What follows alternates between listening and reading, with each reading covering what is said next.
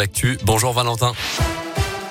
Bonjour Mickaël, bonjour à tous. À la une de l'actualité, la vaccination pour les enfants de 5 à 11 ans pourrait commencer dès mercredi prochain si tout va bien, a annoncé le ministre de la Santé Olivier Véran ce matin.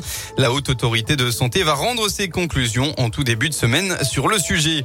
Et puis le premier ministre Jean Castex s'est exprimé, lui, hier soir à l'issue d'un nouveau conseil de défense sanitaire. Eh bien, dès le 3 janvier, le rappel vaccinal contre le Covid sera possible dès que l'on aura passé le délai de 4 mois par rapport à la précédente injection et non plus de 5 mois, a-t-il annoncé.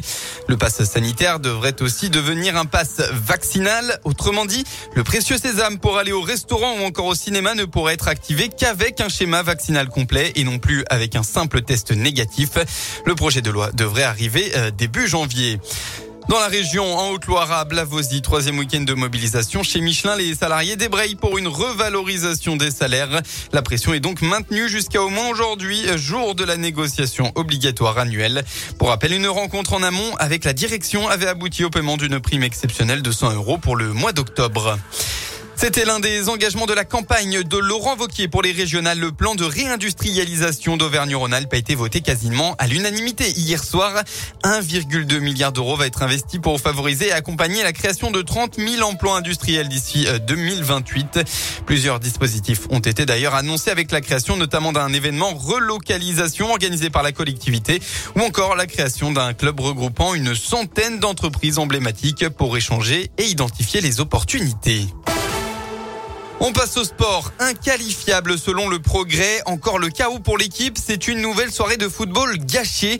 Le match des 32e de Coupe du France euh, entre le Paris FC et l'Olympique lyonnais hier soir a été définitivement interrompu suite à de très violents heurts qui ont opposé des supporters lyonnais et parisiens à la mi-temps.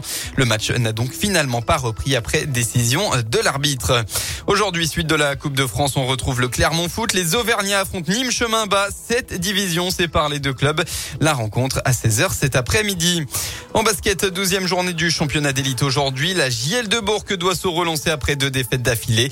À 20h30, les Bressans affrontent Dijon. Pour rappel, hier, la chorale de Roanne s'est inclinée 82 à 70 face à Gravelines Dunkerque. Un mot de handball aussi, elles sont en finale dans ce mondial. Les Bleus se sont qualifiés à l'arraché hier face aux Danoises. Derrière quasiment tout le match, elles ont finalement réussi à renverser le Danemark en demi-finale 23 à 22. Elles y affronteront demain à 17h30 soit la Norvège, soit le pays hôte, l'Espagne.